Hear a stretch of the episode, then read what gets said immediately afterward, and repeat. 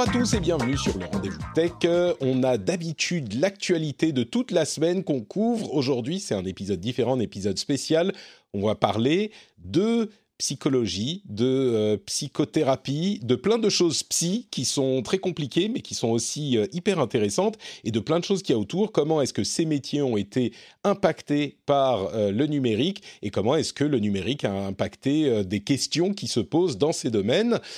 J'espère que ça va vous intéresser. Je suis Patrick Béja et donc nous faisons le rendez-vous tech, le podcast qui couvre toute la technologie, Internet et les gadgets, et parfois des petits épisodes spéciaux où on parle d'un sujet spécifique.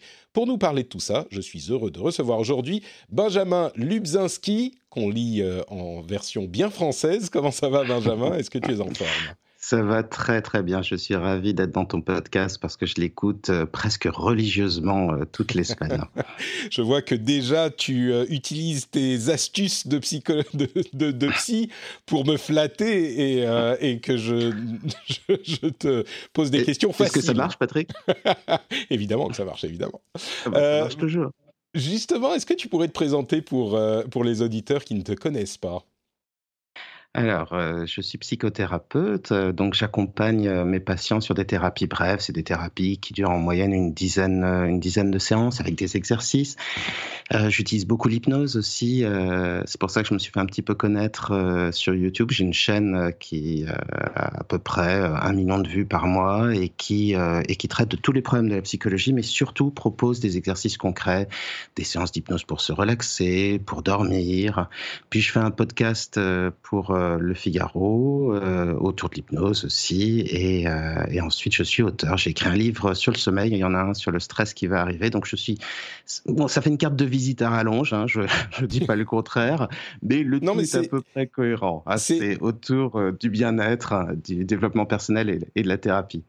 Mais c'est pas mal parce que, mine de rien, ça montre que le fait, tu sais, le simple fait que tu aies une chaîne YouTube qui est quand même, qui, a, qui est assez suivie, euh, ça montre que tu es familier avec les outils euh, de la tech. Donc, même si c'est pas forcément obligatoire, j'imagine que ça donne une petite légitimité pour les auditeurs qui, se disent bon, ok, au moins il sait plus ou moins allumer un ordinateur. Je sais pas pourquoi. Peut-être que c'est un biais euh, extrêmement critiquable. Mais quand on pense à des psys, moi je pense à euh, des personnes relativement âgées qui sont dans des bureaux euh, avec des tonnes de livres. Alors je te vois, on est en vidéo hein, pour l'enregistrement. Tu ah. as des tonnes de livres derrière toi dans ton, dans ton armoire, dans tes armoires. Euh, donc tu corresponds un petit peu à l'image, mais je les imagine surtout pas très au fait de la technologie et puis même un petit peu réfractaires. Oh, bon, j'imagine que c'est un, a priori qui est un petit peu faux. Tu me disais, euh, en préparant l'émission, que bah, même les psys, et psy recouvrent un certain nombre de métiers différents, euh, bah, on est un petit peu obligé de s'adapter aujourd'hui? Alors, tu as, tout à fait raison, et pour rassurer les, éditeurs, les éditeurs, pardon, tu as tout à fait raison, pour rassurer les auditeurs, euh, je voudrais souligner que j'ai quand même une PlayStation 5. Je l'ai eu un mois après toi. Donc ça, ça me donne une certaine légitimité. Non mais là ça y est, c'est bon, c'est complètement réglé. Euh, tu, tu fais partie de notre tribu, c'est parfait. et, et, que quand je, d'ailleurs c'est marrant quand j'en parle avec mes patients, ils me regardent et ils me disent mais mais vous, jouez aux jeux électroniques, c'est pas possible. Effectivement, euh, l'image des psys, c'est une image un peu vieillotte, ça sent la naphtaline. On imagine le cabinet avec le divan, le type à la mmh. barbe. J'ai de la chance, j'ai une barbe. J'ai aussi la chance de faire dix ans plus vieux que je ne suis. J'ai toujours fait dix ans de plus que mon donc ça a été un gros, un gros avantage. Euh, quand je, bon, je trouvais pas, mais pour mon métier, euh, au moins ça l'était. Et euh, effectivement, c'est, il faut imaginer qu'en France, on fait partie des deux seuls pays où la psychanalyse a un impact encore très important. Donc il y a encore beaucoup de personnes qui pensent que pour aider les patients, il faut qu'ils parlent de leur enfance et ça sur des années et des années. Et cet euh, amour pour la psychanalyse qu'on a en France a énormément retardé euh, l'évolution et la modernité euh, sur la pratique du métier. C'est un point que s'il n'y avait pas eu le, confinement, 90% des psychologues, des psychothérapeutes ou des psychiatres n'exerceraient pas en ligne. Ils étaient complètement rétifs, hein, de la même manière qu'ils étaient rétifs au paiement par carte bleue, mais peut-être pour d'autres raisons. Il n'y avait absolument aucune modernité dans, dans la vie d'un psy, à part à la limite un calepin et de quoi écrire. Hein. Je veux dire, les, les psys qui ont un iPad, c'est extrêmement, extrêmement rare. Je veux juste te poser la question pour être sûr que je comprends bien. C'est un, petit peu un pavé que tu lances dans une marque qui, moi, me paraissait euh, relativement euh, tranquille. Euh, tu es en train de dire que la psychanalyse, je veux pas mettre des mots dans ta bouche, c'est pour ça que je te pose la question, la psychanalyse telle qu'on la conçoit en France est un petit peu bah, vieillotte, justement, et que les choses ont évolué et que la France n'a pas... C'est pas le sujet dont on parle ici, mais ça m'intéresse. Donc, moi, je suis très pro-psychanalyse. C'est une, une, très bonne question parce que la plupart des gens, quand ils s'imaginent un psy, euh, c'est Freud. Ils pensent qu'ils vont parler de leur enfance et euh, comme dans une sorte de jeu de détective, une fois qu'ils auront trouvé le secret euh, de leur névrose, tout va disparaître comme ça par ce, une sorte d'intervention magique qui s'appelle la catharsis. Mais le problème, la psychanalyse, c'est très intéressant. Hein. C'est irrigué toute la culture du XXe siècle. On n'aurait pas eu Alfred Hitchcock sans ça, ni Stefan Zweig, ni, euh, ni plein de jeux vidéo avec, euh, comment dire, des ressorts psychologiques incroyables. Donc, merci Freud pour tout ça. Mais en termes d'efficacité, une, thérapie qui peut marcher, mais ça se compte en années, on peut pas dire que ce soit extrêmement moderne. Hein. Et c'est pour ça que maintenant, il y a des nouveaux courants de thérapie. Enfin, nouveaux, ils ont déjà 50 ans. Hein. Tu vois, quand je parle de modernité dans la thérapie, euh, il faut, faut garder euh, les, proportions. Les thérapies cognitives et comportementales, ce sont des thérapies, par exemple, qui, sont tout à fait euh, réceptives à la modernité, à la technologie. On utilise la réalité virtuelle dans, les, dans les TCC. On utilise des techniques neurofeedback, c'est-à-dire qu'on va analyser comment marche ton cerveau pour t'aider à aller mieux. Donc, on va dire que les nouveaux psys sont, sont assez technophiles et que ça ouvre des, moyens d'améliorer de, la thérapie qui sont assez extraordinaires. En revanche, il faut être clair, on, partait d'un niveau et de technologie et d'efficacité assez faible au départ. Donc c'est un champ à conquérir et c'est passionnant. Hmm. Ben justement, parlons-en du coup. Euh, je pense qu'on a bien compris le, euh, background euh, que tu peins un petit peu on a peut-être euh, des, habitudes, des traditions qui sont réfractaires au, changement et la technologie, on l'a constaté ces 20, 30, 40 dernières années, ça accélère le changement, ça provoque et ça accélère le changement. Comment est-ce que ces métiers, peut-être, je ne sais pas si on peut caricaturer un peu ou en tout cas grossir un petit peu le trait et, tous les mettre dans le même sac, mais comment est-ce que ces métiers ont changé de manière concrète? Parce qu'on sait que la tech affecte vraiment tous les métiers, mais moi je me dis, euh, en psychologie, psychothérapie, euh, psychanalyse, tous ces métiers ensemble, c'est quand même, de ce que j'ai comme image, une personne qui va parler à une autre, et ça n'a pas l'air d'être un domaine qui est très propice à l'impact de la, de la technologie. Donc comment est-ce que concrètement les métiers des psys, en général, euh, sont affectés par les changements de la technologie? Bah, je pense que la, la, plus grande euh, révolution pour nous, ça a été simplement le passage à la téléconsultation. Parce qu'il y a encore quelques années, on ne pouvait pas, euh, c'était difficile de choisir un psy, euh, on se fiait encore au, bouche à oreille. Mais la téléconsultation, ça a permis à des personnes qui n'avaient accès à aucun accompagnement médical ou psychologique, tout d'un coup d'avoir des solutions. Les personnes qui ont un handicap ou les personnes, par exemple, qui sont agoraphobes, qui peuvent pas sortir de chez elles. Eh bien, pour eux, ça a été un, euh, une première possibilité d'accès à des, soins. Et pour, euh, pour les psys, bah, ça a été une révolution parce que euh, ça nous a obligés à nous mettre en concurrence. C'est-à-dire mmh. que maintenant, on choisit un psy véritablement parce qu'on pense qu'il a des solutions pour nous, qu'il a une bonne approche thérapeutique, alors qu'avant, on prenait un psy juste à côté de chez soi. Euh, moi, ce que je, je, prédis très facilement, et je, je pense que j'aurai raison, c'est que ça va justement booster les psys pour être plus efficaces, parce qu'ils vont pouvoir être comparés, parce qu'on va pouvoir choisir un psy tel qu'on le veut, parce qu'on va pouvoir consulter d'une manière beaucoup plus pratique. Et rien que cette évolution, ça, ça enlève euh, l'idée de transfert. C'est à une époque, on considérait que être en présentiel avec un patient, c'était excessivement important. Alors que finalement, on se rend compte qu'en thérapie en ligne, on fait exactement le même travail et que c'est plus facile pour le patient parce que bah, il peut consulter quand il veut, donc il y a moins d'arrêts de, thérapie. Et puis, ce qui est en train de, changer aussi je te, pose la question par rapport à ça. Ça, euh, ça s'est vraiment enclenché. Encore une fois, peut-être parce que les patients et les professionnels étaient un petit peu réticents, mais ça s'est vraiment enclenché avec euh, la, pandémie, j'imagine. Ou alors tu me dis non, c'était, ça avait ah, commencé avant ça? C'est 100% la pandémie. Moi, moi, comme je suis très geek, je faisais des thérapies en ligne, je fais des thérapies en ligne depuis 15 ans, même avec MSN Messenger à l'époque, donc ça date. Pour ceux qui s'en souviennent, bah, vous êtes plus vieux qu'on ne le croit. Et, euh, et, euh, et vraiment, ça, les a, ça nous a forcé à changer en, une année. Tout le monde mmh. s'y est, tout le monde s'y est, mis. Maintenant, avant, tout le monde était rétif. Hein. C'était extrêmement rare. Mmh. Et puis, euh, pour euh, pour euh, bah, tous les intervenants du secteur. C'est une nouvelle économie qui s'est mise en place et c'était de vraies opportunités, c'est évident aussi. D'accord. Mais concrètement, dans le métier euh, au quotidien, bon, enfin, c'est vrai que ça, c'est un gros, gros changement. J'imagine qu'il y a des gens qui ont dû s'équiper et puis apprendre à utiliser différents types d'outils. mais concrètement, il n'y a pas eu le, je sais pas, l'outil différent qui a fait qu'on que, même quand quelqu'un est présent dans notre cabinet, on fait les choses différemment. Euh, c'est pas que l'iPhone a transformé le métier de, de psychothérapeute ou ce genre de choses. Ça n'a pas eu ce type d'impact. Non, pour l'instant, ça a été une transposition. Mais euh, en revanche, on est à l'aube de changements qui sont plus profonds parce que euh, la technologie apporte des, solutions pour aider les patients qui sont extrêmement intéressantes.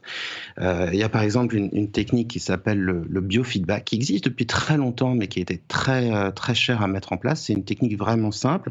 On utilise un appareil de mesure pour tester le niveau de, stress du patient. Donc, on peut tester son niveau de transpiration, la tension musculaire, on peut voir son rythme respiratoire ou son rythme cardiaque.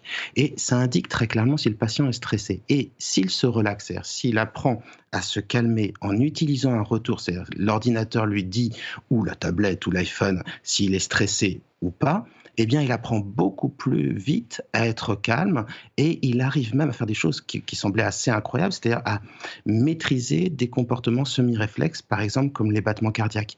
Dans l'angoisse, souvent, on a de la tachycardie, c'est-à-dire le cœur qui bat à toute allure. Bah, avec le biofeedback, on apprend à faire ça. Au départ, ça coûte extrêmement cher.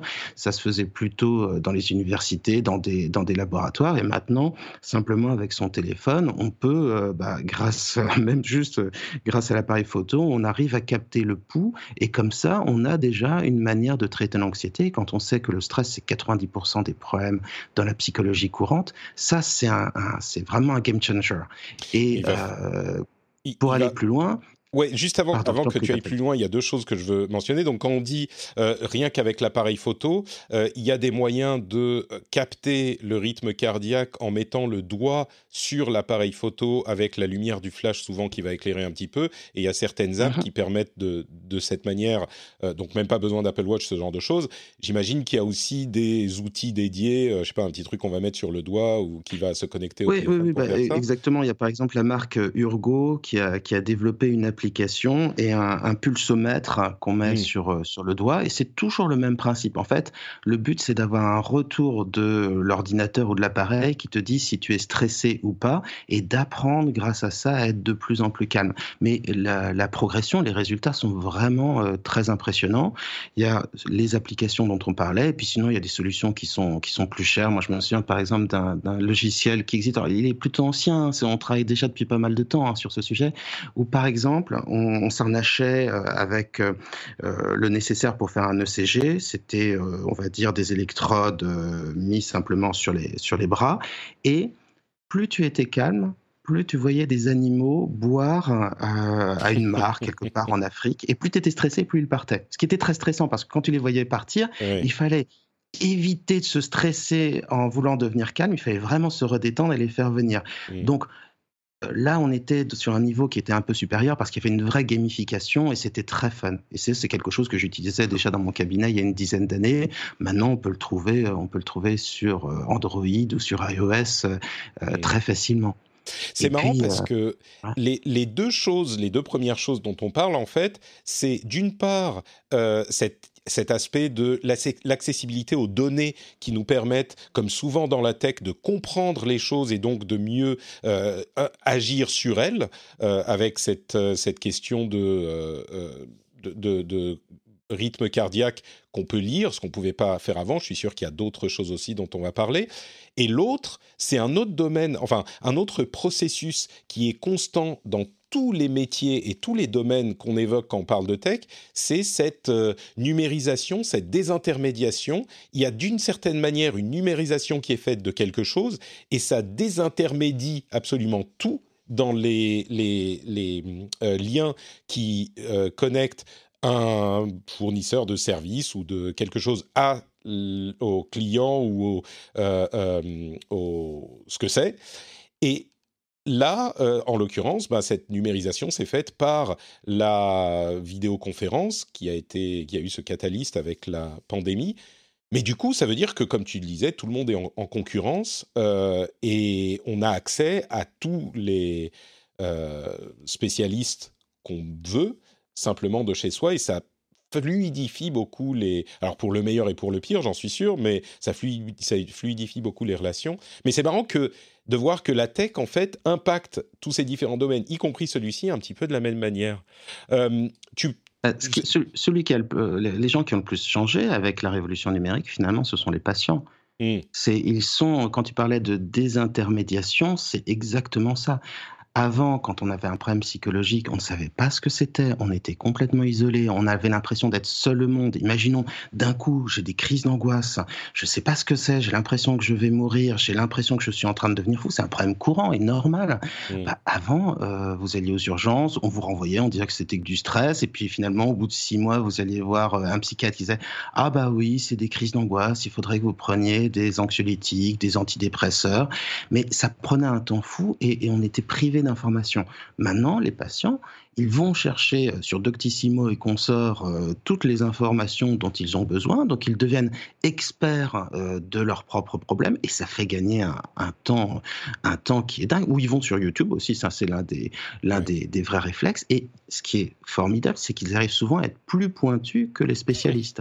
Mais c'est pas un double tranchant justement parce qu'on trouve quand on se renseigne soi-même et qu'on n'est pas un spécialiste, on trouve toutes les réponses à toutes les questions et donc le classique, c'est qu'on a l'impression que euh, on va mourir demain si on sait, tu vois, si on a euh, un bouton ah, qui apparaît sur la main et c'est pas à double tranchant du coup?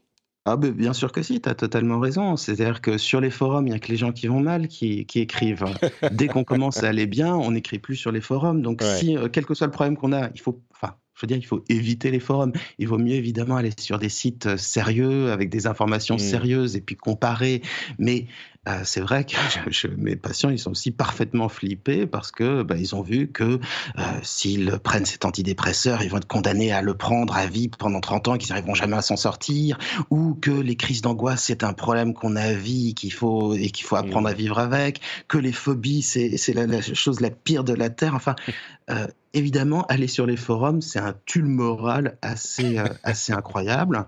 Mais il y a quand même des ressources de qualité. Ah oui, non, faut, faut, faut, essayer de trier, mais c'est pas facile. Mmh. Euh, et euh, de la même manière, euh, tu as accès à tous les types de thérapies, tu vois ce qui peut marcher, tu peux comparer, mais tu as tellement de solutions qu'à la fin, tu sais pas quoi utiliser. Donc tu picores à gauche et à droite et ça n'a pas forcément une grande cohérence. Malgré tout, je vais te prendre deux exemples très concrets. Tu as deux problèmes qui sont très impressionnants et tout à fait normaux. Tu as ce qu'on appelle la dépersonnalisation des réalisations. Quand tu es hyper stressé, tu peux tout d'un coup avoir une sorte d'anesthésie d'essence. C'est-à-dire que tu as l'impression que le monde devient vide et creux, comme si tu étais dans un rêve, et tu te sens creux à l'intérieur. C'est hyper, hyper angoissant. Quand on a ça, on se dit, mais je suis en train de devenir fou. Ou bien, euh, est-ce que quelque chose dans le monde a changé? On commence à se poser des questions existentielles à la Philippe Cadic. Est-ce que le monde existe? Est-ce que j'existe réellement? Enfin, c'est vraiment hyper angoissant. Et paradoxalement, il y a très peu de psys qui sont sensibles au problème de la déréalisation et de la dépersonnalisation. Donc, quand on va les voir, on peut aller voir 10 psys sans avoir euh, même le nom de, sa maladie, mmh. euh, qui en plus peut se traiter très facilement parce qu'il suffit de baisser le stress. De la même manière, tu as une autre euh, pathologie qui est extrêmement impressionnante qui s'appelle la phobie d'impulsion. C'est la peur de faire quelque chose de mal. Donc, ça peut être la peur de se tuer, la peur de blesser les autres, ça peut être aussi des peurs comme de changer d'orientation sexuelle, ou euh, voilà, toutes ces peurs, c'est la peur, l'idée, et si je faisais quelque chose que je ne ferais pas ou que je ne voudrais pas faire? Et ça, ce sont des personnes qui vivent avec des, des, obsessions toute la journée, alors que ce sont les personnes les plus douces et les plus gentilles au monde. Et ben heureusement, avec Internet, elles tapent euh, peur de faire du mal euh, à mmh. euh, mes proches et elles tombent sur phobie d'impulsion. Une fois qu'elles ont phobie d'impulsion, eh ben, elles peuvent trouver un spécialiste et à partir de là, on peut espérer avoir une thérapie efficace. Alors qu'avant, quand il y avait des intermédiaires, on pouvait passer 20 ans à aller de, de psy en psy sans avoir de réponse et sans avoir de solution. Et mmh. de la même manière, ah bon bah euh, moi je te disais je critiquais les forums mais euh, si dans un forum on voit quelqu'un qui dit ouais j'ai commencé tel médicament j'y croyais pas mais ça fait du bien bah que la personne prenne des médicaments après ou suive une thérapie de toute façon ça ouvre une porte elle se sent pas seule elle se sent normale et elle peut euh, se diriger vers vers les solutions. Mais mais c'est très marrant parce que ce ce mouvement là tu vois maintenant je, reçois tous les jours, pour moi, mais tu dois être la même chose pour toi, 30, 40 commentaires sur ma, sur ma chaîne YouTube. Et ce que j'observe de plus en plus, c'est des gens qui trouvent l'origine de leurs problèmes sur YouTube, se soignent avec les vidéos. Ce que je trouve, enfin, je veux dire, c'est sidérant, quoi. Ça, ça chante complètement leur psy. Moi, j'ai des messages, des gens qui me disent, bon, bah, ça faisait 10 ans que je faisais une psychanalyse ou ça fait 5 ans que je, je prends des médicaments. Euh, depuis que euh, je fais des hypnoses pour m'endormir, bah, j'utilise plus, euh, j'utilise plus de somnifères. Bah, moi, je trouve ça, je trouve ça, alors, je trouve ça à la fois très dérangeant et en même temps assez merveilleux très dérangeant. Ça veut dire que dans la vie réelle, ils n'ont pas forcément trouvé de solution. Merveilleux, c'est qu'au moins, ils ont accès à des ressources et grâce à ça, ils arrivent à se soigner soi-même. Tu vois, c'est toujours l'ambiguïté avec l'automédication en quelque sorte. Oui, oui, oui, bien sûr, et, qui peut être effectivement euh, problématique par d'autres aspects aussi si c'est pas si c'est pas maîtrisé. Mais du coup, ça m'amène à parler d'un autre sujet qu'on voulait évoquer et qu'on voulait évoquer. Euh, ça donne, là encore, avec des mécanismes de désintermédiation qu'on a connus avec euh, bah, des choses comme Uber ou Airbnb, on a des applications euh, de méditation, des méditations, des, applications. Euh, moi, j'ai utilisé des applications de méditation, j'utilise des applications de yoga qui sont également formidables. qui, que, moi, Je peux te poser une question, Patrick? Bien sûr. Excuse-moi. Alors, les, applications de méditation, tu as trouvé ça formidable aussi ou tu t'en es lassé assez rapidement? Euh, Je t'avoue que je m'en suis lassé. Euh, au bout d'un moment, j'ai fini par ne plus le faire parce que je n'avais pas le temps. Ce, dont je me rends compte qui, que c'est ridicule parce que c'est 10 minutes, tu vois. Et j'avais l'impression de ne pas avoir le temps. Mais ça, j'imagine que c'est un problème plus personnel. Euh, oh non, alors là, ah, tu te trompes. Oui, c'est vraiment, c'est hyper, hyper répandu. C'est-à-dire que on, on se, c'est vraiment un mal contemporain de se sentir pressé euh, par le temps, et on a beaucoup de mal à se dire que si on prend une pause, quelle qu'elle soit, une pause de méditation, une pause de relaxation, finalement, après, on va mieux travailler on va être plus efficace. Donc ça pousse à, ça force à, réfléchir à ce qu'est la productivité. C'est-à-dire quand on veut en faire toujours plus, euh, on va aller toujours plus vite, on s'essouffle et on n'y arrive pas. Alors que si on a des je routines, ne vois pas du tout de quoi tu parles, Benjamin. Vraiment, ça ne me concerne pas du tout, du tout ça. ah non, bah, eh, je, te, jette pas la, je te jette pas la pierre. Non, non, mais je sais, que, hein. ça décrit beaucoup de gens, j'en suis sûr, mais c'est ah, bah amusant de s'entendre décrit, décrit dans ces dans ces problèmes. Mais du coup, euh, avec tous ces outils, alors je parle des apps, mais il y a aussi, euh, bah, comme tu le décris très bien, YouTube, il y a Doctissimo qu'on évoquait, il y en a plein d'autres. Euh, et, donc, une question qu'on peut se poser, c'est est-ce qu'on a encore besoin euh, des spécialistes finalement? Je sais que la réponse est oui, mais je te pose la question de manière un petit peu provoque. non, non, c'est pas une, pour moi, c'est pas une provocation. Euh, je trouve que euh, les spécialistes sont challengés par la technologie et que ça fait énormément de bien parce que je vois que depuis que ces ressources sont disponibles, euh, les psys de, de tout poil se forment à la méditation, se forment à l'hypnose, se forment à la relaxation, ce qu'ils n'auraient pas forcément fait s'il n'y avait pas cette concurrence. Donc, je pense que, c'est un, impact. Un vecteur de modernisation des, des je ne sais pas si on peut dire des techniques, mais même de la, des compétences euh, ah de ces métiers, en fait, ce que tu veux dire, c'est que ça pousse les gens à aller chercher des, des, à être plus efficaces ou à mieux connaître des, domaines un petit peu connexes qu'ils n'auraient pas explorés, c'est ce que tu veux dire? Bah, C'est une concurrence qui ne fait pas baisser les prix, mais qui fait augmenter la qualité des prestations. Ça, mm. je le vois d'une manière très, très concrète et ça passe par euh, l'acquisition par les psys de, de, nouvelles compétences. Mais il faut, faut, faut être aussi très clair. Hein. Les psys vont pareil sur YouTube, sur Internet pour essayer de trouver de nouvelles techniques, euh, pour, euh, pour apprendre des solutions. Et il euh, y a beaucoup d'autodidactes qui font la méditation parce qu'ils ont écouté Petit Bambou, parce qu'ils ont, ils ont été sur YouTube et qu'ils ont vu des, des, des, vidéos de méditation. Puis ils le font pas forcément mal. Hein. Et, euh, ça peut être un plus à la thérapie. Donc oui, je pense que Internet force à être, euh, force à être, euh, être meilleur et que ça se fait très, euh, très rapidement. Sur est-ce qu'on a moi je suis persuadé qu'on peut se, se passer des, des psys tu vois je je suis pas en train de faire la, la promotion hein, quand je dis ça, parce que je suis en train de dire ouais, mon métier, il faudrait pouvoir s'en passer. Mais oui, en même temps, en même temps, tu as une chaîne YouTube qui est toute trouvée pour que les gens puissent euh, aller se, se renseigner sur ces sujets aussi. Donc. Euh... Euh, ouais, mais mon vrai métier c'est psy. Hein. Ouais, d'accord. Ok. Ah, c'est voilà, c'est pas. J'y accorde beaucoup d'importance à ma chaîne. Euh, je, je m'y implique, mais très clairement, c'est pas ce qui me fait vivre. Donc, euh, donc non, non, je t'assure, je, je, je saborde je saborde un peu le navire en te, disant ça.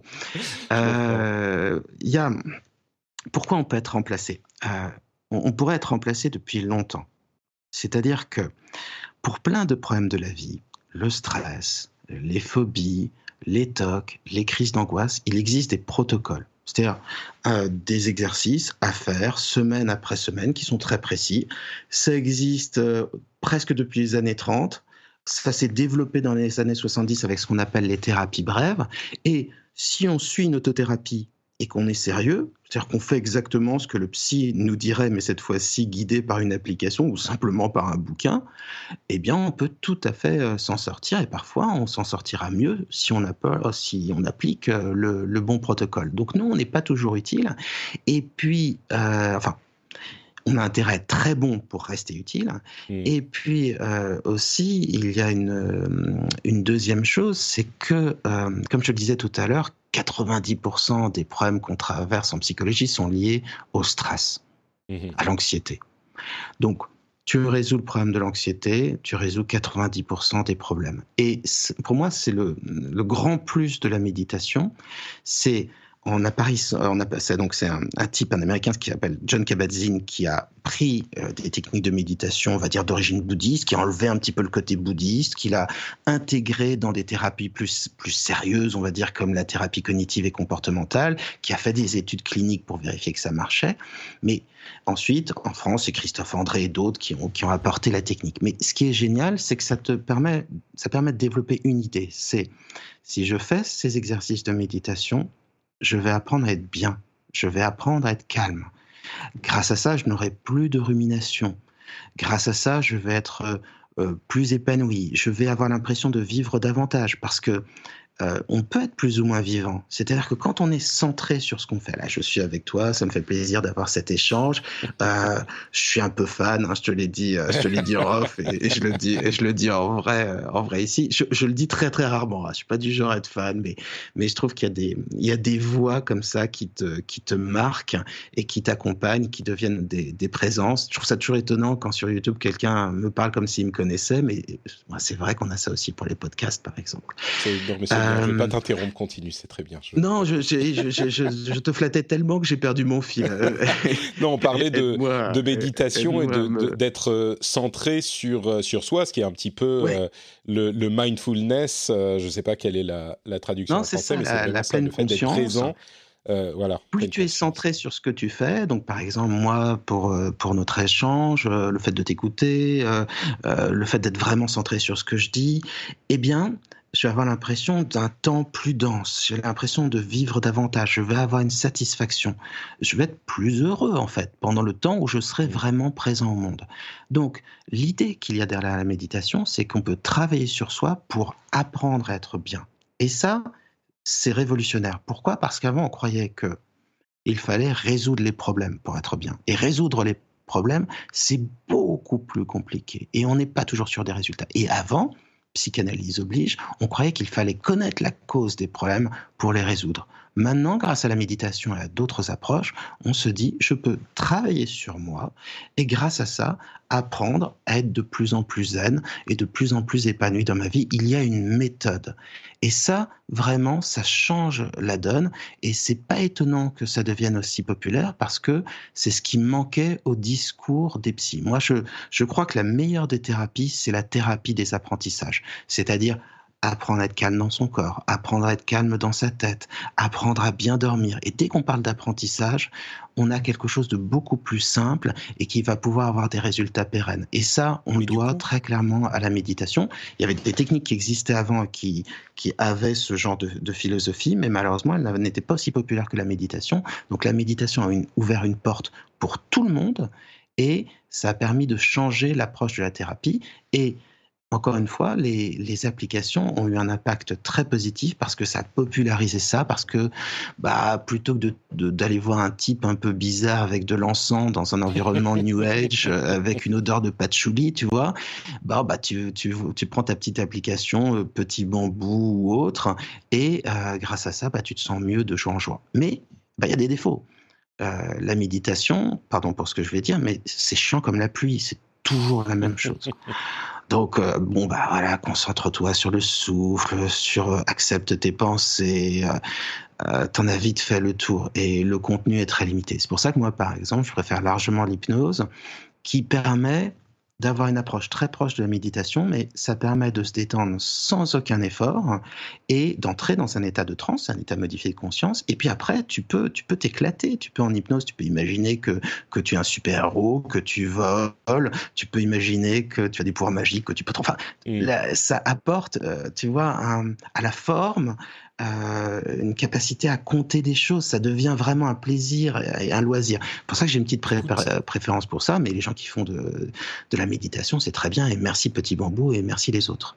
Tu, tu, tu, tu le vends bien. J'attendrai ton, ton app concurrente de Petit Bambou, mais en version hypnose. Il faut que tu amènes l'hypnose, la facilité euh, de l'hypnose dans les smartphones. Mais euh, c'est. J'y ai, pensé. Hein. J'imagine. J'imagine peut-être un jour, mais mm. c'est effectivement intéressant parce que tu décris en fait une, toute une partie du métier euh, de psychothérapeute qui a à voir avec des processus et des méthodes euh, très simples, un petit peu mécaniques, qui sont émulables, simulables par euh, les applications de manière assez efficace.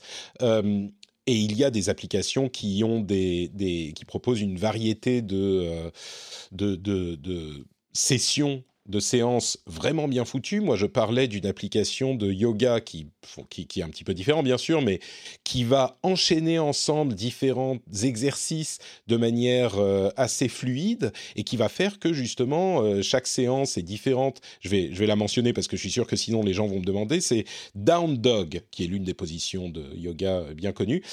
Et il y a une innovation dans la euh, présentation des exercices qui est vraiment intéressante et qui est possible, euh, qui s'approche un petit peu du, cours. J'imagine que les applications de euh, méditation pourraient suivre ou sont en train de suivre le même type d'évolution. Mais en tout cas, ce qui est intéressant là-dedans par rapport au métier de psy, qui est quand même ce dont on parle ici, c'est que une grosse partie de ce que font, ce que permettaient les psys est possible avec euh, ces autres méthodes, que ce soit les applications ou peut-être YouTube ou d'autres choses. Et donc, il y a effectivement, je suis sûr que si on invitait quelqu'un d'autre, on aurait un, son de cloche un peu différent, mais c'est le jeu. Il y a une euh, partie du métier qui est rendue euh, moins nécessaire, comme on l'a connu dans tout un, autre, enfin, dans, des différents domaines de la société. C'est intéressant de voir que ça, ça s'applique également à ton, euh, à ton métier. Euh, je voudrais revenir quand même sur il y a un petit peu d'automédication là-dedans quand même. Et même si, euh, évidemment, les, les, psychiatres sont des docteurs, les autres psys ne, ne, le sont pas forcément. est-ce qu'il y a, est-ce que moi, quand, quand, on parle de ce genre de choses, j'ai tendance à faire, tu sais, un petit pas en arrière et à me dire, oula, attention, il faut quand même faire gaffe avec ce genre de choses et l'automédication peut être dangereuse. Est-ce que c'est un réflexe qui est plus lié euh, aux questions médicales et qui s'applique pas forcément ici Ou est-ce qu'il y a quand même euh, des, des, petits astérisques à mettre dans, dans ce qu'on dit là et que oui, il y a euh, des dangers auxquels il faut faire attention? Tu l'as un petit peu dit tout à l'heure, mais je voudrais qu'on précise la chose. Il y a la, plupart des, approches dont on a parlé sont d'une parfaite innocuité. Faire mmh. de la méditation, quelles que soient les pathologies que tu as, il n'y aura pas de problème. L'hypnose, on dit que si on est schizophrène ou psychotique, vaut mieux éviter, mais même ça, c'est pas encore vraiment prouvé. Euh, donc on est sur des solutions, tu vois, qui n'ont pas, qui n'ont pas vraiment d'effets secondaires négatifs. Euh, quand on est sur l'automédication, par exemple, le paracétamol, bah, si tu en prends plus que 6 par jour, euh, ton foie va être dans un, avoir un risque très très très très fort. C'est très toxique le paracétamol. Donc on mmh. peut, même avec des petites choses comme ça que tout le monde croque de temps en temps, on peut, on peut se faire du mal. Avec avec, euh, avec la méditation ou l'hypnose ou la relaxation, il n'y a, pas, a pas vraiment ce, ce risque. Euh, un des risques qui existe, mais qui de toute façon existe toujours, c'est des personnes qui choisiraient cette sorte d'automédication sur le net plutôt que de faire euh, plutôt que de faire une thérapie. Et là, on pense surtout à des personnes qui auraient des pathologies lourdes, euh, des personnes qui seraient euh, soit suicidaires, soit schizophrènes, soit bipolaires. Et là, il faut faire extrêmement attention. C'est-à-dire que euh, un, psy euh, doit connaître ses limites. Moi, dès que j'ai un patient qui relève de la psychiatrie ou de la médecine, je le redirige et je fais, euh, j'ai une attention dans toutes mes vidéos très forte en disant bon bah voilà, on va travailler sur une séance d'hypnose qui va vous aider à vous détendre musculairement, mais si vous voyez que vous avez des douleurs qui restent, parlez-en à votre médecin généraliste, allez voir un rhumatologue. Je fais très très attention, surtout que quand, quand tu es sur YouTube, bah, ta, ta, ta voix elle est démultipliée. Donc si tu fais croire de mauvaises choses, si tu diriges pas vers les bonnes personnes, euh, là oui, il peut y avoir, euh, il peut y avoir un risque. Mais les méthodes en tant que telles, elles ne sont pas, elles ne sont pas vraiment, euh, vraiment dangereuses. Et puis les personnes qui vont vraiment mal, en général, de toute façon, elles finissent par aller voir un, psychiatre et rentrer dans le, le, système de santé. Et puis tu en as d'autres qui ne rentreront jamais dans le système de santé. Je te donne un exemple. Euh, en France, il y a 600 000 euh, schizophrènes, mais il y en a 400 000 qui sont traités. Donc tu as 200 000 personnes qui ont une pathologie extrêmement grave, qui peuvent être dangereux pour eux-mêmes, dangereux pour les autres, qui souffrent aussi énormément et qui ne sont pas traités. Au moins sur Internet, ils entendent parler des problèmes, ils voient qu'il y a des solutions, ça peut être un déclencheur. Mais ça ne résout pas ce problème, euh, ça ne résout pas totalement le problème de l'accès aux soins. Mais moi, tout ce dont je te parle, ce sont des problèmes normaux, classiques qu'on peut avoir dans sa vie, des problèmes d'insomnie, des problèmes de phobie, des problèmes de crise d'angoisse. Euh, avec toutes ces solutions, tu vas pas les empirer, euh, au contraire. Et encore une fois, comme ils sont liés au stress, dès qu'on baisse le stress, on a un impact qui est très très positif. Donc, euh, je ne crois pas qu'il y ait ce, problème particulier, mais il faut faire attention et connaître ses limites. Évidemment, si tu as un, gourou euh, qui, sur l'hypnose qui te dit, euh, grâce à l'hypnose, tu vas pouvoir régresser dans tes vies antérieures et, découvrir les secrets de tes malheurs, ouais, non, on va éviter. Ou si c'est marrant parce que ça veut dire quand même qu'il faut, il y a une importance qui est peut-être, je ne sais pas si on peut dire qu'elle est démultipliée, mais une importance des gens qui sont euh, de vrais spécialistes et de vrais experts, euh, et que tout seul, on peut pas tout faire euh, simplement parce qu'on a des apps et YouTube, tu vois. Il y a quand même cet aspect qui est important. Non, bah, bah, tu ta remarque extrêmement juste. je, par exemple, les gens qui sont angoissés, les gens donc, qui ont un stress qui est élevé, très souvent des somatisations euh, bizarres. Elles ont du mal à, les analyser. Ça peut être euh, une sorte de brûlure, une oppression, ça peut être des vertiges, ça peut être euh, l'impression de tomber dans les pommes. Et ça, ça peut être aussi finalement ces symptômes, des symptômes d'autres maladies et d'autres problèmes, ou ça peut être des problèmes qui sont à la jonction entre la médecine et la psychologie. Imaginons par exemple quelqu'un qui a des reflux gastro-œsophagiens, des acidités d'estomac, quoi, pour, pour faire simple. Euh, eh bien, le stress augmente l'acidité de l'estomac, donc d'une certaine manière, c'est la psychologie. Mais s'il y a une inflammation, si le petit clapet qui empêche que ça remonte ne marche pas, là, c'est de la gastro-entérologie. Il faut aller voir un médecin. Et bien souvent, les gens qui ont des angoisses sont persuadés que tout tourne autour des angoisses et qu'il n'y a pas de solution en dehors de la psychologie. Et le problème, c'est que bien souvent, leurs médecins ont un petit peu ce, ce travers aussi. C'est quand ils se disent Bon, moi, je connais ce patient, il est hyper anxieux. Donc, à chaque fois qu'il arrive avec un nouveau symptôme, ils disent Ouais, bon, il est un peu hypochondriaque, on va lui dire que c'est le stress, ça va le calmer, je le reverrai dans deux semaines. Et euh, il n'y a pas suffisamment de, de, détection. Je te, je te raconter un exemple un peu plus impressionnant. J'ai eu un, comme patient un chef d'entreprise, il arrive parce qu'il a des crises d'angoisse ça, il sent comme une sorte de brûlure au niveau euh, du plexus et euh, il se sent mal pendant facilement une demi-heure. Moi, ça me semble bizarre. Ça correspond pas vraiment aux symptômes des crises d'angoisse, cette brûlure. Je, bon, je lui dis, vous, vous êtes sûr, vous avez vu un médecin? Oui, oui, j'ai vu euh, l'équivalent du Dr House dans ce qu'on appelle la médecine générale. On a fait tous les examens. Bon, écoute, très bien, on va baisser votre stress. Si c'est ça, tous vos symptômes vont baisser. Si c'est pas ça, il faudra aller à nouveau à l'hôpital et euh, refaire des diagnostics, refaire des examens. Euh, ses symptômes ont baissé, il n'a plus de crise d'angoisse, mais il avait toujours ces brûlures excessivement fortes. Finalement, il allait à l'hôpital, il a fait une angiographie, c'était un examen, une radiographie de tout ce qui est veine, artère, etc. Et on a vu qu'il avait un problème cardiaque. Et comme ça, il a pu être soigné, opéré, et vraisemblablement, d'ici 4 ou 5 ans, il en serait mort. Donc tu vois à quel point il est important de connaître ses limites et de ne pas voir uniquement midi à sa porte. Bon, maintenant, quand tu communiques sur la psychologie courante, tu peux pas dire euh, pour chacune de tes phrases, mais attention, il faut aussi aller voir le médecin. Et moi, je le dis fréquemment et je fais très attention à pas déborder mon, mon secteur et à rediriger vers les, vers les bonnes personnes. Mais c'est tu vois, c'est un réflexe qui devrait être pris dans tous les articles sur la santé mentale, par les journalistes, euh, par tous les youtubeurs, euh, par tous les, les psys. Donc, c'est un travers qui est beaucoup plus grand que simplement Internet, mais auquel il faut faire très attention. Je suis parfaitement d'accord. C'est intéressant parce que je crois qu'au final, ça, c'est un aspect qui était déjà présent euh, avant l'avènement du net et toutes les possibilités que ça offre, et qui aujourd'hui est toujours présent. Ça, c'est peut-être une chose qui n'a pas forcément, forcément changé tant que ça. Euh, bah, parlons ah, un petit peu justement. Oui. non, non, je vais donner l'exemple des. Désolé. J'allais dire, on va avancer, mais si tu as un autre exemple à nous donner, on peut, on peut y aller.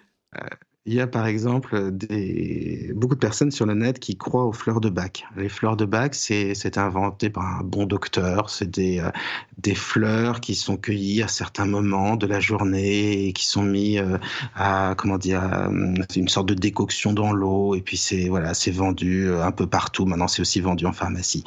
rien ne prouve que ce soit efficace.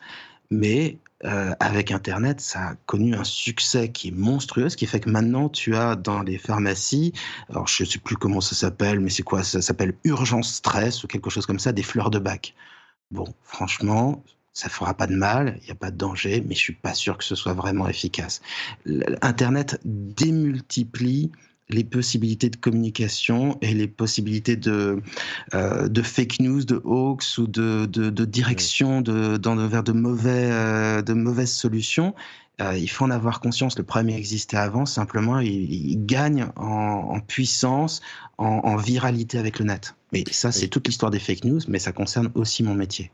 J'imagine qu'il y a des gens qui viennent vous voir justement avec des idées un petit peu, euh, j'ai pas envie de dire farfelues parce que c'est stigmatisant, mais des choses euh, euh, dont ils ont entendu parler. Et puis il faut aussi démêler plus de choses peut-être que ça n'était le cas avant.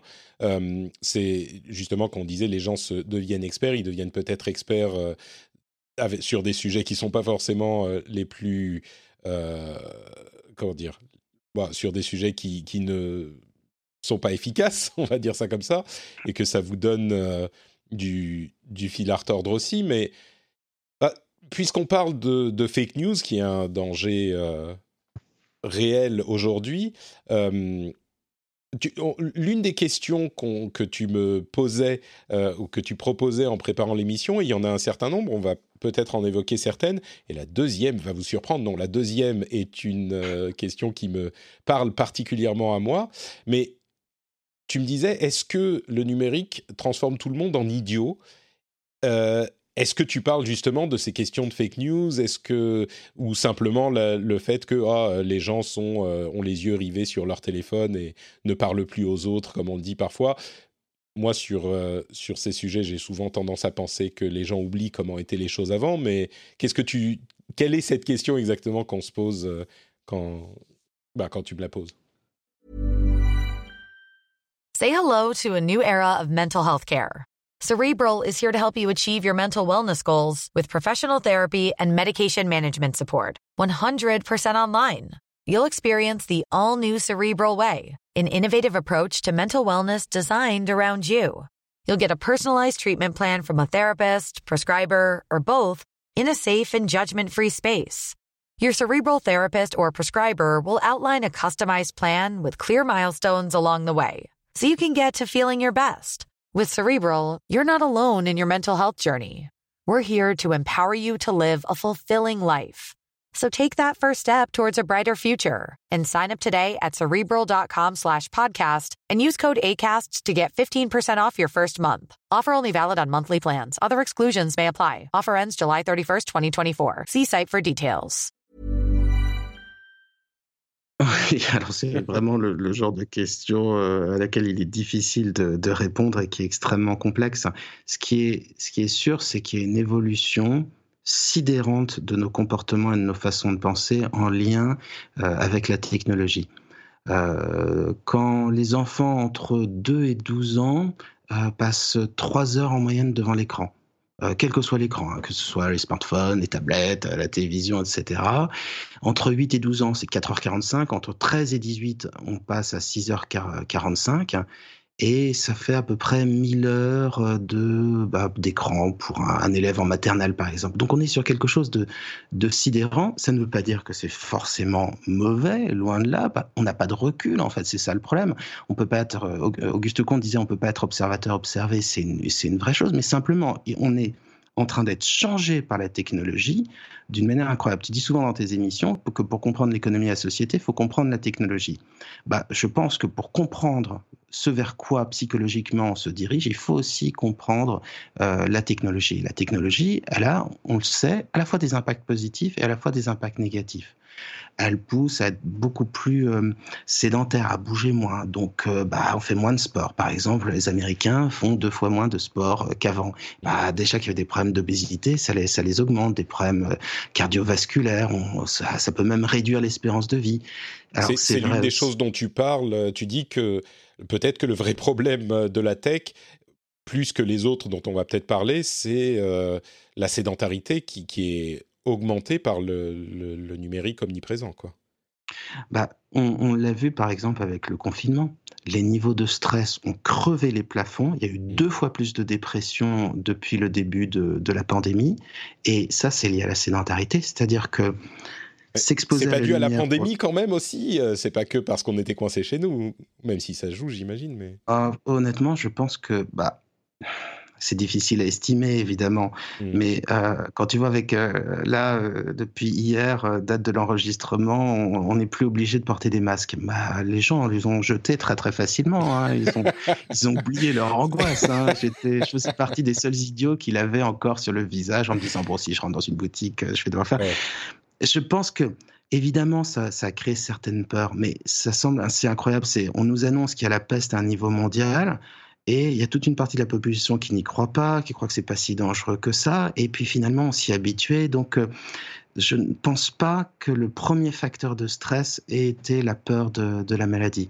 Euh, le premier facteur, ça a été la sédentarité. On sait que dès que quelqu'un euh, est inactif parce qu'il est au chômage, parce qu'il a la retraite, parce qu'il a une maladie, euh, son stress augmente énormément. Tu as oublié parce qu'il vit à la campagne et qu'il travaille sur Internet et qu'il vit en Finlande à la campagne. Euh, effectivement, je rentre dans cette catégorie. Non, non, non. Aussi. Quand, quand, il a une charmante femme, prenons un, un, un, patient type. S'il a une charmante femme, s'il a une petite fille toute mignonne et un, et un garçon euh, euh, tout mignon ça, également, qu'il a accès quand même à Internet en, en haut débit et qu'il a la beauté de, de la Finlande et qu'il voit passer le rythme des saisons. Donc, je pense qu'il peut être très heureux. Ça ne okay, pose pas de problème. Bien, on, on est d'accord, Patrick. C'est totalement euh, fictif hein, ce que je décris là.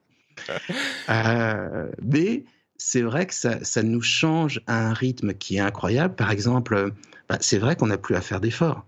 Si on n'a plus à apprendre quelque chose ou à faire des opérations mathématiques, on va tout de suite aller euh, sur, sur son téléphone. Euh, il y a une sorte de, de paresse qui est très importante. Il y a aussi un truc qui est en train de disparaître dans nos, dans nos comportements, c'est la rêverie. C'est-à-dire que Quand on n'a pas de téléphone, à certains moments, bon, bah, on pense à rien et puis on se met à rêvasser, on trouve de nouvelles solutions, on se repose l'esprit. Quand on est non-stop sur son téléphone, on n'a plus ces moments et qui sont des moments très importants. Ça s'appelle notamment les cycles ultradiens. Que va-t-il devenir si on enlève la rêverie, l'ennui ou l'effort? Comment va évoluer, comment vont évoluer nos comportements? Et puis, le fait que l'ordinateur, la tablette ou autre soit aussi, aussi séduisant, bah c'est vrai qu'on reste, pardon pour le terme que je utiliser, mais le cul vissé sur une chaise, mmh. et ça crée des maux de dos, et ça augmente euh, le stress, et on fait moins de sport, on est moins exposé à la lumière, et c'est un impact psychologique qui est énorme. Moi, je te dis que je suis persuadé que c'est un impact hyper important parce que le confinement a eu le même type d'effet et qu'on a vu que l'anxiété et la dépression augmentaient en flèche. Donc je suis persuadé, en tout cas c'est mon sentiment, que c'est surtout la sédentarité liée au mode de vie numérique qui est vrai. Je veux dire, le jour où euh, en France on pourra commander toutes ses courses chez Amazon ou bien ça se fera directement comme il voulait que ça se fasse à une époque, où euh, tous les services, on se fera livrer la nourriture, on n'aura plus rien à faire, bah oui, ça va nous changer psychologiquement. Je n'ai pas, pas de doute. On va parler de on va être, on va devenir des assistés. On parle d'assistants vocaux, mais à côté, on devient assisté. les, assistés vocaux. Euh, oui, c'est ça. Ouais, ouais, c'est sûr que bon, ça a un impact, c'est certain. Moi, je me sens quand même vraiment concerné par ce que tu dis, parce que la sédentarité, elle est indéniable euh, chez moi aussi, et je suis sûr chez beaucoup d'auditeurs euh, qui nous écoutent. Ça, c'est, on va dire, augmenté par euh, le numérique. Mais la chose qui me paraît euh, la plus... Peut-être que c'est parce que ça me concerne encore plus, mais cette idée qu'on n'a pas de temps de, pause, de rêverie, euh, je le ressens vraiment énormément. Je suis tout le temps sur Twitter, tout le temps en train de checker mes flux RSS, je suis tout le temps engagé dans une activité et, j'ai peu de temps de, de comment, dire de downtime, comme on dit en anglais. Encore que je, je, le truc, alors c'est quand même euh, le cul vissé sur ma chaise, mais je peux euh, prendre le temps de temps en temps de jouer à un jeu vidéo qui va pas me demander trop d'efforts. les auditeurs du rendez-vous jeu savent que je joue beaucoup à Destiny de, de, temps en temps. J'ai des périodes comme ça, et c'est parce que le jeu est sympa, mais c'est aussi parce que ça me demande pas trop d'efforts et que mon mon esprit se repose un petit peu. ça me permet de te poser la question sur les jeux vidéo. mais tu restes tu restes face à un ordinateur. Bien sûr, tu oui, restes tout à face à un écran. Mm. qui crée de la fatigue physique et tu restes mm. dans une attitude parfaitement sédentaire. Non, si les pauses c'est extrêmement important. On doit en faire toutes les heures et demie euh, à cause des cycles ultradiens. C'est des, on va dire, c'est euh, des moments où on rêvasse. Donc si on fait pas des pauses toutes les heures et demie, on est plus euh, davantage stressé et on est moins efficace efficace. On doit prendre une grande pause au niveau du creux méridien, c'était entre midi et 13 heures. Et si tu fais pas ça, bah, tu es, davantage stressé, tu es davantage fatigué et tu es finalement moins productif. Donc investir euh, sur des pauses, mais des vraies pauses, c'est important. Moi, ce qui me fait, ce que je trouve à la fois euh, génial et un peu déprimant, c'est ce que fait l'Apple Watch. Mmh. L'Apple Watch, elle te rappelle dès que tu commences à être stressé qu'il faudrait respirer. Bon, c'est très bien, la relaxation, ça nous ferait du bien à tous. Si on fait ça à chaque fois, ça nous fera du bien. Mais elle rappelle, nous rappelle que si on est le cul sur la chaise depuis une heure, il faudrait peut-être se lever. T'imagines dans quelle société on est si au bout d'une heure à rester devant l'ordinateur, on n'a même pas l'idée de se lever, de, de je sais pas, d'étirer ah ben, les bras, que moi, euh, moi je, je, suis pire. Quand la, quand la watch me dit de respirer ou de me lever, je lui dis mais ta gueule, je suis occupé là, j'ai pas que ça à faire. Franchement, il faut que je regarde ce que quelqu'un a dit sur Twitter. Donc euh, c'est pire. Moi je suis un niveau au-dessus hein. et beaucoup. Alors et, là on passe euh, on passe à deux types d'addictions qui l'addiction aux jeux vidéo, ça touche 1 1 1,5% de la population et on parle d'une autre, d'un autre type de pathologie qui est FOMO, Fear of Missing Out. Mhm. C'est la peur de, rater quelque chose. Mais tu vois que tu es dans une sorte d'hyper-connexion, d'hyper-sollicitation euh, qui est un facteur de stress parce que bah, tu n'as plus de temps pour toi. Tu es, toujours en train de faire trois choses, euh, trois choses en même temps. Et euh, bah, à quel moment ça te laisse de la place pour te reposer, pour être créatif, pour prendre un peu de distance, bah, tout simplement pour être bien? Ça devient vraiment euh, le, temps de cerveau disponible, ça devient une, ressource de plus en plus limitée. Ça va encore plus loin pour moi parce que mes AirPods que j'adore, que j'adore vraiment, me permettent d'avoir euh, toujours soit une vidéo YouTube en son ou un podcast ou un audiobook dans les oreilles pendant que je vais me balader dans la forêt, et ce que je fais moins maintenant parce qu'il y a les enfants, mais ou que je fais la vaisselle ou que je fais le ménage. Tu vois, j'ai jamais, je suis jamais pas activé. Mais tu parles de. Mais rassure-moi, t'es pas en train d'écouter un podcast pendant qu'on est en train de discuter. je commence, je commence à m'inquiéter. Il y a des moments, je te voyais regarder ailleurs, être dans une sorte de flottement. Euh. Et, non, ça va? Écoute, euh, excuse-moi, je n'ai pas bien suivi ce que tu disais. J'étais en train de regarder une vidéo de la chaîne euh, Benjamin Lubzinski, qui est vraiment passionnante. Je ne sais pas si tu la connais. ah, si, mais, mais attends, tu me disais quand même que tu as une PlayStation 5, que tu as ton Apple Watch, que tu as des, des téléphones et tu es au fait de la technologie. Et maintenant, tu es en train de nous dire que euh, ça nous rend sédentaires et ça détruit notre, notre bien-être. Euh, il y a, y, y a, plus dans cette histoire. Il y a un juste milieu. C'est ce que tu essayes de nous dire, j'imagine. Puisque... Déjà, je ne me, je me pose pas en donneur de leçons parce que bah, tout ce que tu fais, je le pratique aussi et j'essaye mmh. de m'en sortir et c'est pas si facile que ça. Euh, bah, par exemple, je parlais des, des, des commentaires sur YouTube. Moi, j'en reçois, bah, j'en reçois beaucoup, plus les réseaux sociaux, etc. Et à un moment, j'étais tout le temps en train de regarder ça. Et, je le faisais alors que j'étais en train de donner le biberon à mon bébé. Enfin, franchement, ça devenait du, du grand n'importe quoi. Donc j'ai été obligé de me donner des, des, temps dans la journée où je regarde les commentaires, mais j'ai enlevé toutes les notifications sur mon téléphone parce que sinon, tu sais, c'est, c'est l'effet buffet à volonté. Tu vas dans un, dans un resto, il n'est pas très bon, mais il y a un buffet à volonté. Il y, a, tellement de choses, tu peux avoir tellement de satisfaction de tous les côtés. Tu vas faire des assiettes énormes, tu vas te remplir, tu vas pas pouvoir t'arrêter. Et eh ben, pour moi, Internet, les réseaux sociaux, c'est un buffet à volonté et il faut faire euh, vachement gaffe parce que c'est très, très très addictif. Et, euh, et, oui, ce que tu me décris, c'est euh, c'est vraiment tu es dans le, es dans le, le FOMO, la, la peur de rater euh, de rater quelque chose, qui est une, une vraie addiction. Mais on n'invente rien, on peut devenir addict de tout et n'importe quoi. Hein. Si tu prends Madame Bovary de Flaubert, la pauvre, elle était addicte au roman et on la pointait déjà du doigt. Donc elle avait un problème qui te ressemblait. Elle pouvait pas passer dix minutes sans avoir le nez plongé dans un roman. Il y a, y a une tendance à la diabolisation qui qui, qui qui, est trop forte. Mais tu vois. Mais ça ne veut pas dire que le problème n'existe pas vraiment, en fait. Ce non. Hmm. Mais ça demande encore beaucoup d'investigation. Ouais, ouais, on n'a pas de réponse euh, définitive sur ces sujets, de, de réponse euh, scientifique solide. Euh, c'est vrai qu'on a la, je ne sais pas si tu veux en parler, mais on a une question sur les problèmes liés aux jeux vidéo qui a beaucoup évolué. Il y a quelques je dirais une ou deux décennies, euh, c'était vraiment diabolisé, comme tu le disais. Aujourd'hui, les, les discussions sont un petit peu plus euh, euh, nuancé et subtil, euh, surtout que beaucoup de gens aujourd'hui pratiquent le jeu vidéo, donc savent de quoi ils parlent dans, ces domaines aussi. Il y a la question du FOMO que tu as évoqué euh, plusieurs fois. Tu, peux nous expliquer exactement ce que c'est le FOMO? Je pense que beaucoup de gens ont entendu l'acronyme, c'est Fear of Missing Out, missing out, donc la peur de, rater quelque chose. Mais c'est ça qui nous pousse à checker Twitter 12 fois par minute et donc à Twitter de supprimer le flux le flux chronologique pour pouvoir nous mettre les tweets les plus intéressants et nous en rajouter toujours plus à chaque fois qu'on rafraîchit le flux. C'est quoi le FOMO?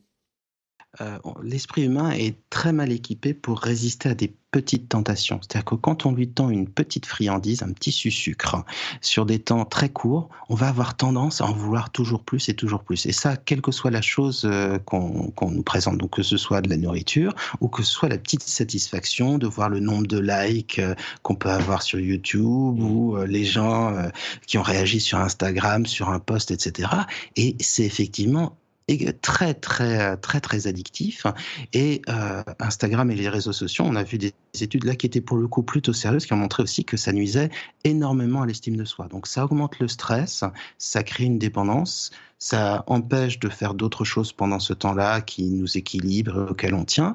Donc c'est vraiment une, une pathologie. Mais là euh, on n'a pas de chiffres très sérieux sur le FOMO parce qu'il faudrait dire bon à partir de euh, tel nombre d'allers-retours sur Facebook ou sur Insta ou autre ou Twitter, euh, tu souffres de FOMO. On n'a pas encore des, critères comme ça, mais ça touche une grande partie de la population, moi y compris. Moi, il faut que je fasse toujours gaffe pour pas sombrer là-dessus.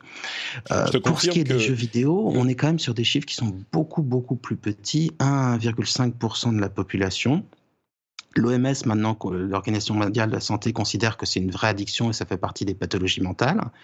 Mais c'est vrai que entre ce qu'on disait il y a dix ans et maintenant, euh, quand on en parle, les, avis ont, vraiment changé. D'abord parce que euh, ceux qui étaient des jeunes cons qui jouaient aux jeux vidéo sont devenus des vieux cons, donc ils auront du mal à, dire que c'est une mauvaise chose. Euh, quand ils étaient jeunes, déjà, ils écoutaient du rap et ils jouaient aux jeux électroniques, tu vois, donc ils auront du mal à à, le critiquer, ça joue. en général, on critique toujours la, génération précédente et la génération suivante, mais aussi parce que les études ont quasiment conclu euh, à rien. Il y a une, euh, une étude très connue de l'American Psychological Association euh, qui a montré que les jeux violents augmentaient un petit peu le comportement agressif mais un petit peu. Et puis finalement, ça a été pas mal réfuté par la, par la suite. On a considéré que c'était pas très valable comme étude.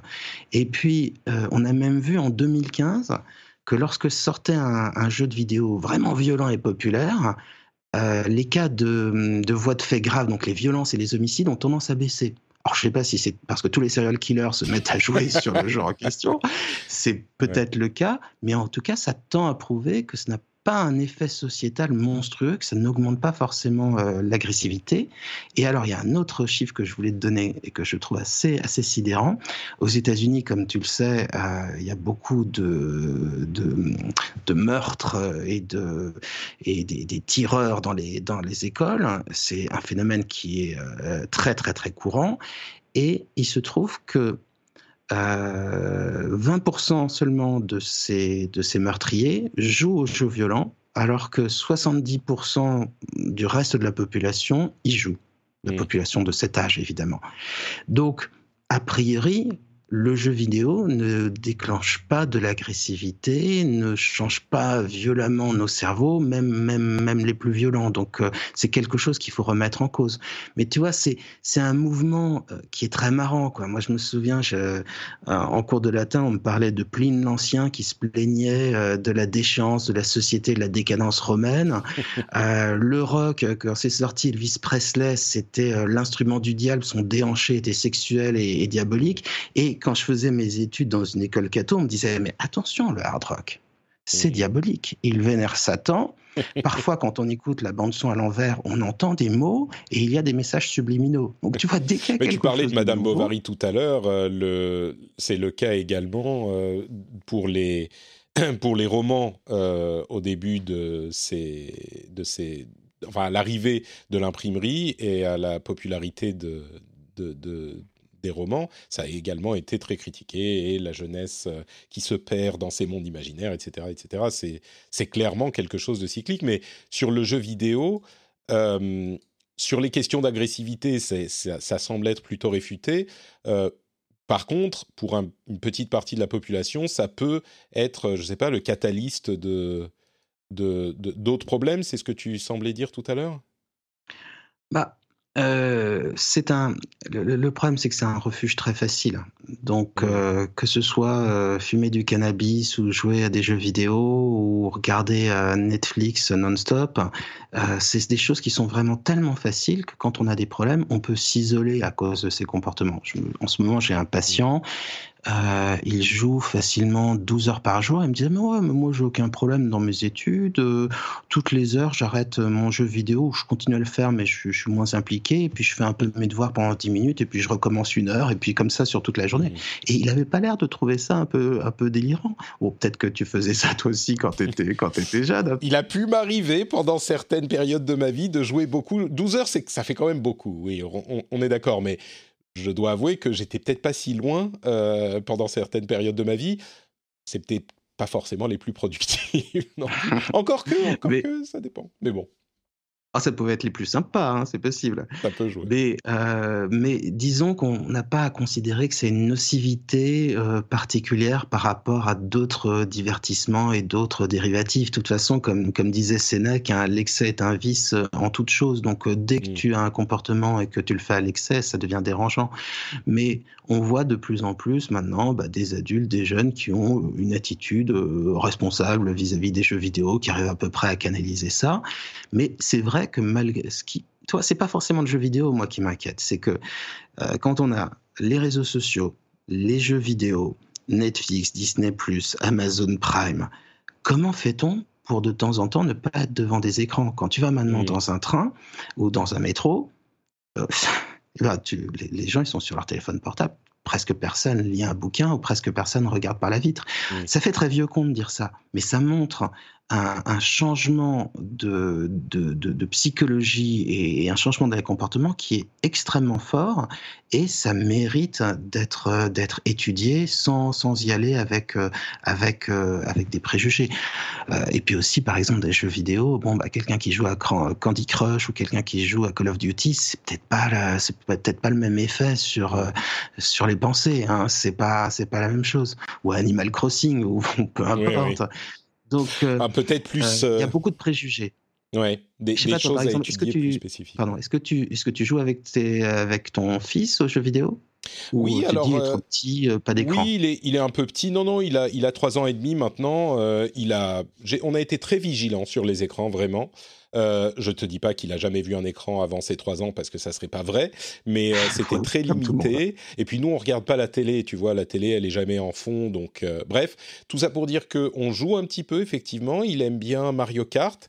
Euh, on a joué un petit peu à, hum, Mario Odyssey aussi. Il avait très peur des fantômes, donc il courait en rond ici et là. mais, et, et, puis, je le fais jouer un petit peu à Overwatch dans le, la zone d'entraînement et il aime casser les robots. Bon, je le dirige un petit peu plus vers vers euh, Mario Kart maintenant parce que c'est un peu moins c'est plus mignon hein. c'est plus approprié on va dire. Parce que encore vraiment je crois que casser les robots dans la zone d'entraînement ça va c'est vraiment un truc mécanique mais il commence à se poser des questions sur alors attends euh, ça c'est quoi? Qu'est-ce qui se passe quand tu appuies sur ce bouton? Qu'est-ce que tu? Donc on va dire bon Overwatch on va mettre de côté en pour euh, pour quelques années encore et puis on va se diriger vers Mario ça va être ça va être mieux mais, moi, j'ai très hâte qu'il puisse euh, me, me, porter mon équipe euh, sur Overwatch pour me sortir enfin du rang euh, or que dans lequel je suis coincé depuis bien trop longtemps, alors que je mériterais d'être bien plus haut en compétitif, tu vois. Mais oui, donc tu, tu sais, tu sais qu'à 6 ans, il risque d'être déjà meilleur que toi. Hein, mais c'est ce, que, ce sur quoi je compte. C'est ce sur quoi je compte, tu vois. Je veux qu'il me, qu'il me, me euh, carie euh, dans les rangs un petit peu plus élevés, tu vois, que grâce à lui, je puisse arriver un petit peu plus loin. Ça sera tricher un peu, mais en même temps, c'est mon fils, c'est moi qui l'ai fait, c'est moi qui l'ai éduqué. Donc finalement, euh, c'est pas si triché que ça. Euh, Tout ce qu'il va faire jusqu'à 90 ans, ce sera ta réussite ta fierté. Hein. Exactement, exactement. Mais c'est pourquoi je te posais la question, c'est parce que par exemple, on dit interdiction aux enfants de regarder un écran avant l'âge de 3 ans, euh, limité excessivement jusqu'à l'âge de 6 ans, etc. Et bon, évidemment, hein, il ne faut pas mettre son enfant devant la télé ou, ou devant des jeux en permanence. C'est pas bon pour son développement. Il n'a pas besoin de ça au départ. Mais quand tu accompagnes un enfant sur des jeux de développement euh, sur l'iPad, par exemple, ou sur une tablette, ou bien quand tu passes du temps avec ton enfant à jouer aux jeux vidéo, mais à deux, comme euh, comme Mario ou, euh, ou Yoshi, ou tu vois des trucs comme mm. ça, ça fait un, un, temps excessivement qualitatif. Et si tu passes une heure de temps en temps, je suis persuadé que ça n'a aucun impact nocif, bien au contraire, et que ça dépasse, ça permet de développer la concentration, les réflexes. Et plein d'autres compétences dont ils ont besoin. Il faut simplement pas que ce soit en trop grande Il faut pas qu'ils le fassent seuls. Mais c'est pour ça qu'il faut passer d'une période qui est une période de préjugés et de posture presque politique sur le jeu vidéo et sur le numérique pour vraiment se poser la question de ce qui est bon et de ce qui l'est moins, et de la manière d'accompagner les, changements. Euh, on n'arrête pas le progrès, c'est une évidence, et il y a une phrase que j'aime bien qui est de Marx, alors euh, c'est, désolé, hein, ça fait un peu prétentieux, c'est euh, les superstructures sont toujours en retard sur des infrastructures. ça, ouais, c'est, effectivement, ça fait non, un peu mais ça, ça se comprend, oui.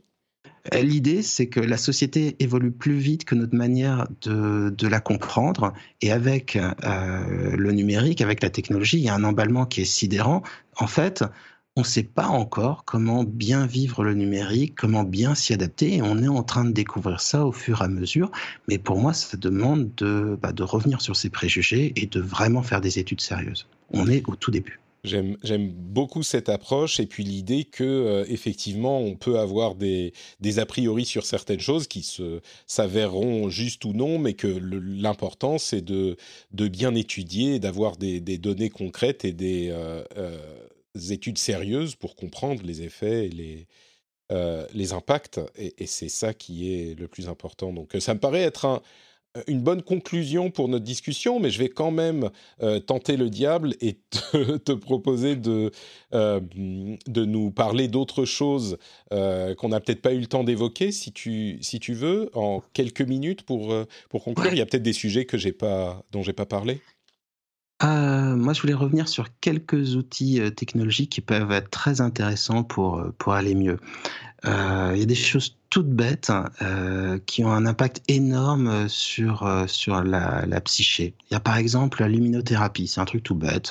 C'est euh, des LED qui reproduisent la lumière du soleil. On sait que ça permet de se caler pour le sommeil. Donc ça permet de s'endormir plus facilement et plus rapidement. Donc ce sont des outils qui pourraient se généraliser et on sait que à peu près 30% de la population euh, est touchée par ça. Donc, par exemple, et aussi notamment en Finlande, hein, je veux dire, dès qu'il y a moins de, dès qu'il y a moins de soleil, ça a un vrai impact sur la psyché. Et ça, c'est une technologie pas chère, hyper simple à mettre en place. Mais en gros, bah voilà, si on est déprimé, euh, chaque, euh, à partir du mois d'octobre chaque année, il faut penser à ça et ça évitera de passer de mauvais mois d'hiver. On va avoir tendance à compenser euh, sur la nourriture. Il y a plein de, de technologies qui sont hyper prometteuse. Euh, moi, ce, qui que je trouve passionnant, par exemple, c'est euh, l'impact de nouveaux algorithmes et de l'IA pour la détection des problèmes psychologiques. Euh, je me souviens, il y a, il y a 10 ans, j'avais vu, je crois que c'était Sony qui faisait ça. C'était un programme qui permettait de voir après quelques dizaines de minutes si tu étais déprimé ou pas. Je trouvais ça je trouve ça assez ridicule parce que quand tu dis à quelqu'un, bon, bah, est-ce que tu te sens anesthésié? Oui, bon, bah, t'es déprimé. Tu as une question à poser. Mm. Mais Facebook, en lançant un, un, algorithme, un programme qui permet de détecter les risques suicidaires est passé au-dessus. C'est-à-dire que par rapport à cette époque-là, maintenant on donne tellement de données de soi sur les réseaux sociaux et ailleurs que on peut détecter des choses euh, qui sinon passeraient sous les radars. Et ça, euh, je ne sais pas si ça a été généralisé en Europe parce qu'au début, ils ne voulaient pas le faire, mais j'ai commencé à trouver ça à partir de ce moment-là très intéressant. Mmh. Avec l'intelligence artificielle, maintenant, on peut détecter Alzheimer six ans avant que ce soit détectable. Donc, on arrive à le détecter avant que ce soit trop tard. Et moi, ce dont je rêve, c'est d'une IA, mais ça arrivera forcément, qui arrivera à prévenir euh, les problèmes avant qu'ils arrivent. Parce qu'on sait déjà qu'il y a des choses qui, qui permettent de faire des prédictions. Quelqu'un qui se retrouve à la retraite, il va devenir certainement euh, déprimé s'il n'est pas actif. Euh, quelqu'un qui perd son job, etc. Mais avec l'IA, on va avoir tellement d'informations qu'on va pouvoir croiser. Ça fait un peu flippant quand on dit ça, mais au moins on va pouvoir détecter les problèmes on a tendance à considérer ça comme un problème euh, plutôt qu'une qu'une solution, mais c'est intéressant de se dire que c'est un mal pour un bien peut-être, se dire que ça peut, en analysant toutes ces données, euh, créer des opportunités de, d'aider les gens, quoi. Bah, de toute façon, on, les transmet déjà ces informations, donc autant qu'elles servent à, aider à notre santé, à, notre santé mentale. Mais par exemple, le burn-out, l'épuisement euh, professionnel, ça arrive tellement vite. Si on pouvait utiliser tous les indicateurs euh, qu'on donne sur le net, notre manière de travailler, de nous exprimer, et de dire oh, oh, oh attention là, calmez-vous, vous êtes en train de filer euh, droit vers, euh, vers un burn-out, ce serait formidable, de la même manière que ça pourrait nous aider au diagnostic. C'est-à-dire quand un patient nous parlerait, on nous donnerait, on dirait, tiens, il y a des indices, peut-être que ce patient-là souffre aussi de ça. Et tu vois, comme ça, ça permettrait d'ouvrir notre manière de considérer, mm. euh, de considérer notre travail. Donc, bah, je suis très enthousiaste. Et pas uniquement parce que je suis technophile, aussi parce que je sais que dans dix ans, enfin, euh, l'un des plus vieux métiers du monde, il n'y a pas que le plus vieux métier du monde qui est très connu, aussi la, la, psy, qui est l'un des plus vieux métiers du monde. Il y a toujours eu des gens pour écouter et aider les autres. Et eh ben, euh, je sais que dans dix ans, ça ressemblera absolument pas à ce qu'on fait maintenant, et ça, c'est passionnant. Euh, je pense qu'il faut envoyer un email à Tim Cook pour demander à Apple d'arrêter cette tendance à protéger les données privées puisque leur analyse peut nous permettre de... Non, mais c'est vrai que c'est intéressant parce qu'il y a une tendance à plutôt euh, refuser le partage de ces données euh, qui pourrait... Bon, je vous avoue que j'ai pas beaucoup de doutes sur le fait que les gens vont continuer à utiliser Facebook, mais c'est vraiment intéressant cette, euh, cet éclairage sur cet aspect de la technologie auquel j'avais pas forcément pensé. Et effectivement, avoir ça en, en appui euh, pour les, les, les psys euh, pourrait être un outil hyper euh, utile pour mieux faire leur métier. Donc, très intéressant. Merci beaucoup, Benjamin. C'était absolument passionnant. Euh, on pourrait en parler encore pendant des heures et peut-être qu'on aura l'occasion de le refaire à un moment. Mais si les auditeurs euh, veulent un petit peu plus de ton expertise, euh, avant qu'on se quitte, où est-ce qu'ils pourraient aller pour te retrouver? On parlait de ta chaîne internet, mais il y a peut-être d'autres choses alors, il y a ma chaîne YouTube, il faut taper Benjamin ta chaîne internet. Pardon, ta chaîne Internet, ta chaîne YouTube, ta chaîne sur le, les autoroutes de l'information. Oui, oui, ok. Pardon, vas-y. Oui, effectivement. Euh, donc, il y a ma chaîne YouTube. Euh, il suffit de taper Benjamin Lebzinski et quel que soit l'orthographe, vous, vous tombez dessus. Hein. J'aurais dû choisir Note Benjamin, mais, mais ça, devait déjà être pris. Et euh, sinon, euh, bah, j'ai un podcast que je fais avec euh, Le Figaro qui s'appelle Inspiration, avec des séances d'hypnose et aussi où j'invite des gens qui sont absolument passionnants et je leur fais parler d'eux-mêmes en profondeur. Et j'ai eu la chance d'avoir des gens passionnants comme Bertrand Picard, qui est un type qui a qui a créé un, un, avion solaire et qui a fait le tour du monde avec. Enfin, c'est vraiment ça a été de très très belles rencontres. Et puis, bah, j'écris des des livres aussi. le dernier s'appelle Bien dormir ça s'apprend. Le prochain s'appellera Être zen, ça s'apprend. Et euh, j'espère bien qu'il y, en aura d'autres. Et puis je suis, euh, voilà, je suis, je suis sur tout, hein, sur, euh, sur Facebook, Insta. Donc j'ai parlé comme un psy de ces problèmes, mais en fait je suis tout autant impatient. Il faut, faut, être clair. Hein. Mais qui, mieux que le pêcheur, peut parler du péché? Je te le demande, Patrick. je ne, ne, prendrai pas le risque de répondre à cette euh, question. Tu, tu as un compte Twitter aussi ou c'est J'ai même un compte Twitter. Même un compte Twitter. Bah écoute, tu me le donneras. Et, on le mettra dans les liens euh, de l'émission, évidemment. Merci beaucoup, Benjamin. Pour ma part, c'est Patrick sur Twitter, Facebook, Instagram, vous le savez. Je suis également sur notepatrick.com pour avoir les liens vers tous mes euh, podcasts. Vous retrouverez évidemment bah, le rendez-vous tech, vous écoutez déjà, donc ça vous connaissez. Il y a aussi le rendez-vous jeu, si vous appréciez le jeu vidéo. Et euh, quand on parle du jeu vidéo de manière, j'espère, intelligente. Et si vous voulez soutenir l'émission, vous pouvez le faire sur patreon.com slash rdvtech. On est euh, évidemment très heureux de recevoir le soutien des formidables auditeurs qui se transforment en patriotes. C'est une somme modique et j'espère que ça vous donne une, une immense fierté de contribuer à l'émission. C'est sur patreon.com slash rdvtech. Merci à tous ceux qui le font déjà. On se quitte là oui, Benjamin? Oui, j'avais juste un, truc à dire. Il y a une étude en thérapie euh, cognitive et comportementale qui a prouvé qu'être généreux rendait heureux et plus calme.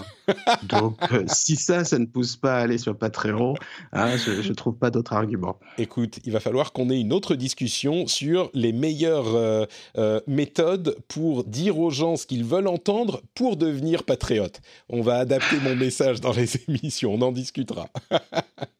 Bon, merci en tout cas Benjamin, merci à tous et à la semaine prochaine pour le prochain épisode. Ciao ciao